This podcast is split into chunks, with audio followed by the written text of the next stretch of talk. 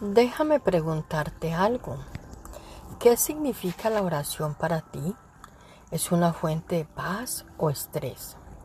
Si respondiste al estrés, tengo buenas noticias. Desde el principio, Dios pretendía que la oración fuera una forma fácil y natural de mantenerse conectado con Él todo el día, todos los días.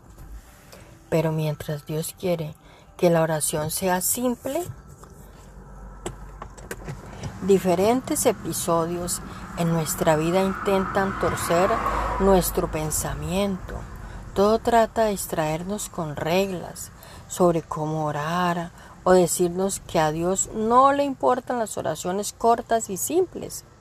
Verás, es complicado y pasa esto porque cuán, puede, porque cuán poderosa puede ser la oración sino también lo fácil que debería ser para nosotros.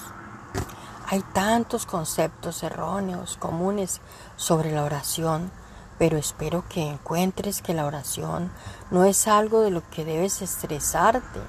En cambio, es una de las mejores maneras de encontrar la paz y la satisfacción en tu vida diaria. La oración no tiene que ser larga Quizás la mentira más grande que nos enseñan cuando cuentan sobre la oración que necesita llevar mucho tiempo, te hacen pensar que tienes que orar durante horas antes de que realmente hayas orado. Pero tus oraciones no tienen que ser largas para que sean poderosas. Si Dios quiso, siempre quiso que nuestras oraciones fueran largas y prolongadas, creo que solo habría puesto oraciones largas y, el deseo en nosotros de hacerlo. Él siempre nos da ejemplos y muchas de las oraciones son cortas y concisas. Recuerda, cuando ores no parlotees de manera interminable, o sea, no repitas y repitas. Y con tu pensamiento en otra cosa, no es necesario repetir las mismas palabras una y otra vez. Por el tiempo, con el tiempo, mm, yo he aprendido que no podemos comparar nuestras vidas de oración con las de otras personas.